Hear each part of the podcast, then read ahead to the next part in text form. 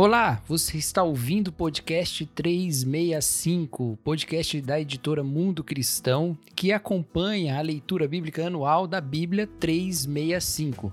Eu sou o pastor Cacau Marques e estou aqui para trazer uma reflexão sobre uma das leituras da nossa última quinzena.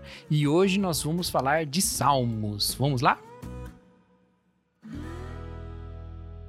A maior parte dos salmos da Bíblia são textos escritos falando com Deus, como se fossem orações, porque eles eram cânticos, canções cantadas em louvor a Deus, ou como confissão, contrição, lamento. A maioria dos salmos é composta então por textos que são palavras para Deus, palavras voltadas a Deus. O que faz de Salmos um livro único na escritura, como Bonhoeffer destaca. Os salmos são compostos por palavras para Deus que são também palavras de Deus, uma vez que estão na Escritura e são palavra de Deus para nós. É ao mesmo tempo um texto que se volta para o Senhor, falando a Deus do coração humano, com expressões muito sinceras do salmista, e também palavra de Deus para nós, que aqui lemos essa esse encontro espiritual entre o salmista e Deus e também nos encontramos com Deus nisso. Ainda pensando no que Bonhoeffer escreveu, Bonhoeffer, esse teólogo alemão do século passado, os salmos se assemelham, de certa forma, à própria figura do nosso Senhor Jesus Cristo, que encarnado revela-nos a nós Deus, sendo Ele a própria palavra de Deus, como fala em João capítulo 1, o Logos, a palavra que é Deus e que se revelou a nós. Mas ele também é o ser humano que fala a Deus, ele também é a palavra ou a obra humana que satisfaz a justiça divina, o ser humano que de fato agiu de, de modo justo e cumprindo assim aquilo que o Senhor exige. Então, Jesus Cristo, assim como os Salmos, é palavra de Deus e é também palavra para Deus. Isso deve pautar a forma como nós cristãos lidamos com os salmos, esses escritos que fazem parte da espiritualidade judaica do Antigo Testamento. Veja, se o salmista ao mesmo tempo é inspirado por Deus e fala a Deus de todo o seu coração e com toda a sua sinceridade, nós também recebemos de Deus através de Jesus Cristo o encontro com a sua própria palavra. E nos voltamos para Deus com toda a sinceridade do nosso coração, sabendo que mediados por Jesus Cristo, a nossa oração chegará ao Pai de maneira santa então nós entendemos que estar diante de Deus de coração aberto, com toda a nossa realidade, com a integralidade do nosso ser, é algo que agrada ao Senhor. Um grande exemplo disso é o Salmo 131. Esse salmo que foi parte das nossas leituras aí no dia 13 de junho. O Salmo 131 diz o seguinte: Senhor, meu coração não é orgulhoso e meus olhos não são arrogantes. Não me envolvo com questões grandiosas ou maravilhosas demais para minha compreensão. Pelo contrário, acalmei e aquietei a alma, como criança desmamada que não chora mais pelo leite da mãe.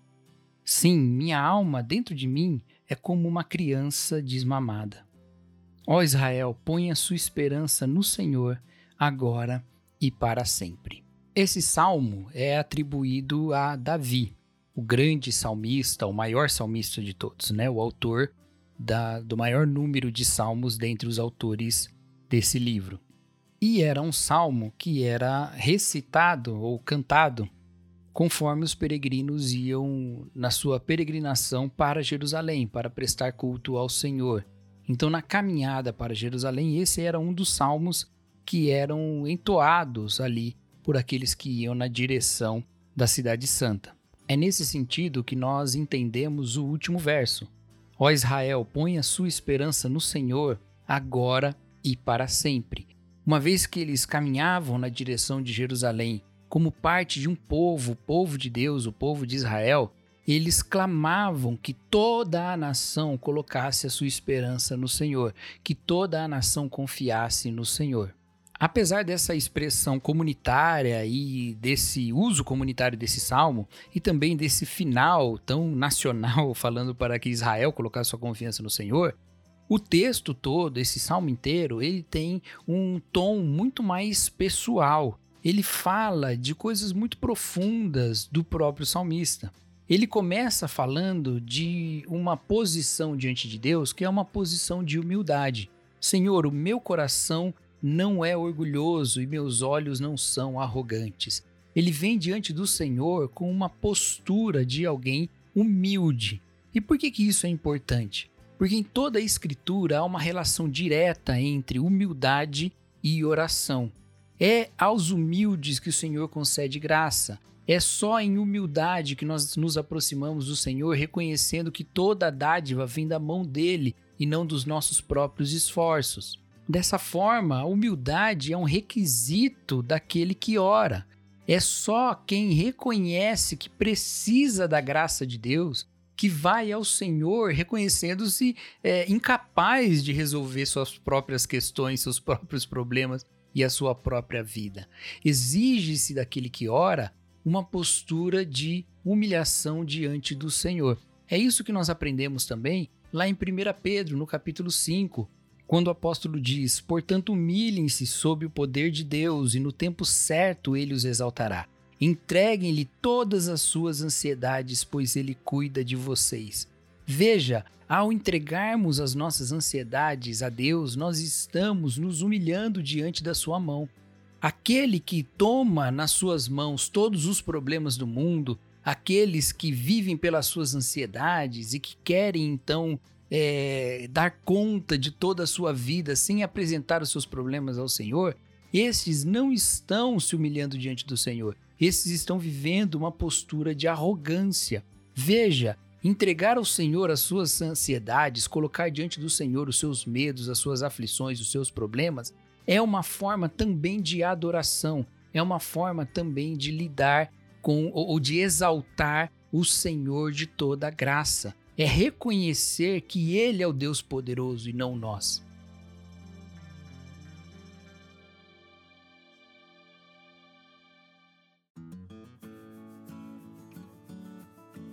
É por isso que o salmista chega dizendo que o seu coração não é orgulhoso e os seus olhos não são arrogantes. Ele continua: Não me envolvo com questões grandiosas ou maravilhosas demais para minha compreensão.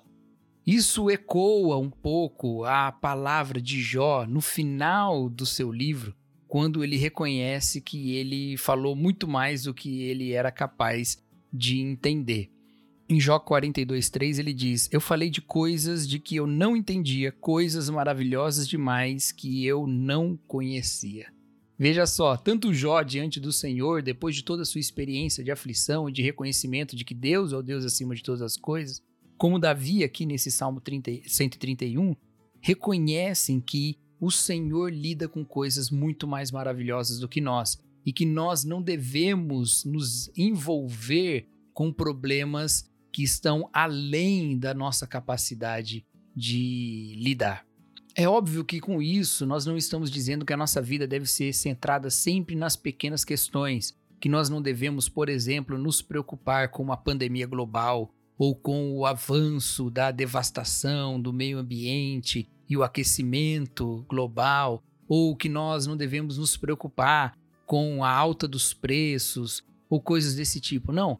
O que é, esses textos nos ensinam é que nós devemos, antes de mais nada, confiar no Senhor e, diante dele, em oração, depositar a nossa confiança. Com essa oração humilde e bem humilhada mesmo diante dele, abrindo mão de todo orgulho e de toda arrogância. Só assim nós poderemos nos envolver em outras questões, questões que às vezes parecem até maravilhosas demais para nós, mas através de nós o Senhor fará a sua obra.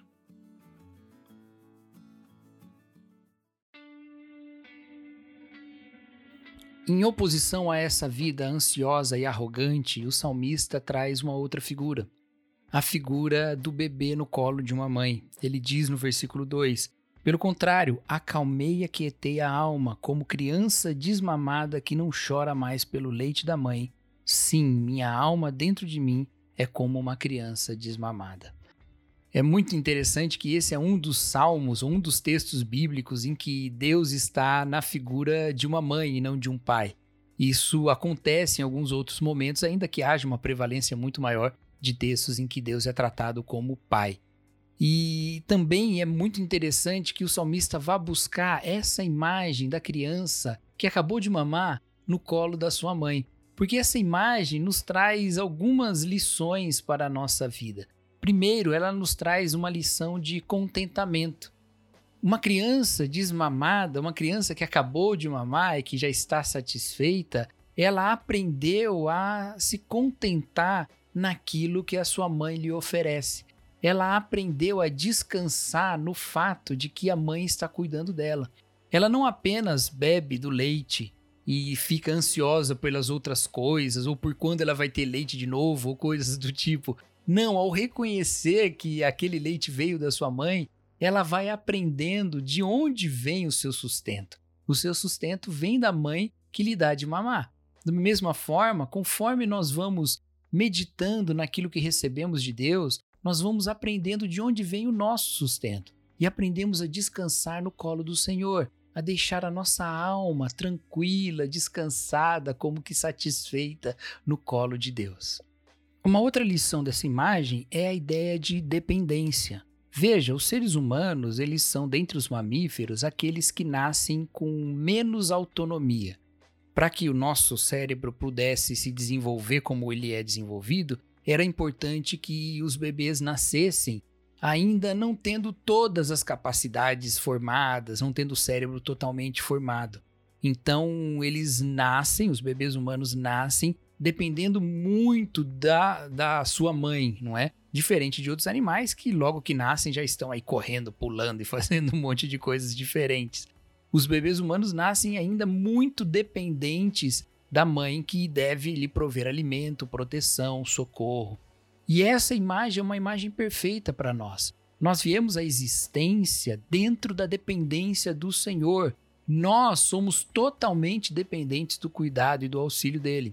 Tornar-se ansioso pelas coisas da vida e abrir mão desse relacionamento vital com Deus é legar-nos à morte mesmo, é abandonarmos aquilo, as condições necessárias para que nós vivamos. Uma vez que nós nos reconhecemos como crianças indefesas que precisam do auxílio e da alimentação que vem de Deus, nós então nos entregamos a Ele num relacionamento de oração. Nós nos voltamos com a oração humilde que deposita suas ansiedades aos pés do Senhor. Mas veja que interessante, ele diz: A minha alma é como essa criança que não chora mais pelo leite da mãe. Essa ideia de satisfação e de dependência, ela também vem com uma ideia de gratidão. Ele está orando, ele está voltando para Deus com coração humilde e contrito diante do Senhor, mas ele diz: Olha, eu não estou mais chorando pelo leite da mãe, eu não estou mais berrando aqui pelo sustento do Senhor, eu estou contente no que o Senhor me deu. A oração, ela não é sempre um choro desesperado. Às vezes ela toma sim essa característica, às vezes ela toma essa forma de um clamor de alguém que não tem mais esperança nenhuma na vida. Mas ela não é sempre assim. A oração é um relacionamento que se manifesta em todos os, os aspectos de um relacionamento e não apenas na necessidade. Este salmista que já está satisfeito volta ao Senhor em oração, porque ele sabe que é do Senhor que depende toda a sua vida.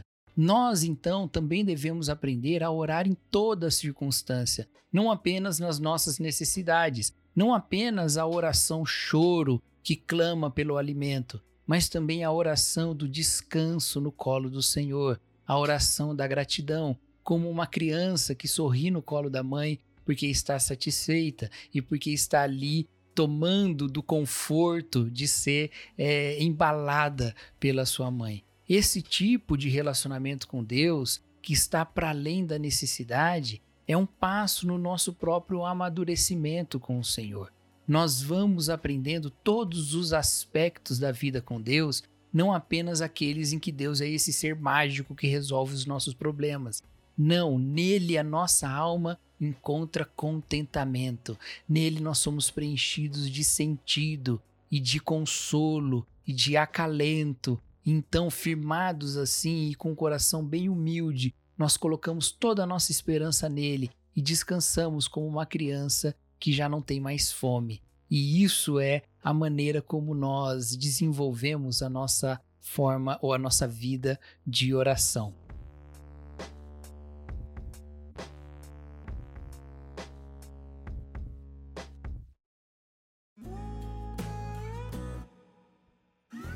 Eu quero aproveitar que esse salmo é um salmo com um tom pessoal tão evidente e quero também dar uma nota pessoal a esse podcast. Porque em diversos momentos da minha vida é o Salmo 131 aquele texto ao qual eu recorro para consolar o meu coração. Quando problemas do mundo se intensificam e quando somos bombardeados por notícias catastróficas por todos os meios de informação que nós temos disponíveis hoje, eu frequentemente me encontro bastante ansioso, com um coração muito agitado. Então me lembro do Salmo 131. Lembro que coisas que são maravilhosas demais para mim, grandiosas demais para eu lidar, não devem ser encaradas como se fosse uma responsabilidade minha de resolvê-las, mas devem ser colocadas com oração humilde diante do Senhor. Não se esqueça de fazer este exercício com frequência na sua vida. Não se esqueça de colocar diante de Deus todas as suas preocupações e que a sua alma possa ser descansada no colo do Senhor. Se nós nos esquecermos da oração, se nós abandonarmos essa prática tão importante que o Senhor nos legou, nós estaremos abrindo mão do relacionamento vital com o Senhor. E isso é terrível. Isso é viver no desespero da ansiedade humana além de ser contaminado pela arrogância.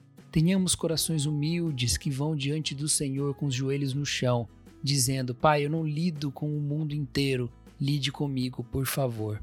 E o Senhor conseguirá nos mover na direção correta, acalmar o nosso coração e nos colocar de pé para fazermos as obras que Ele requer de nós.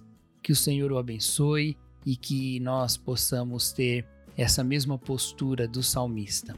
Até mais.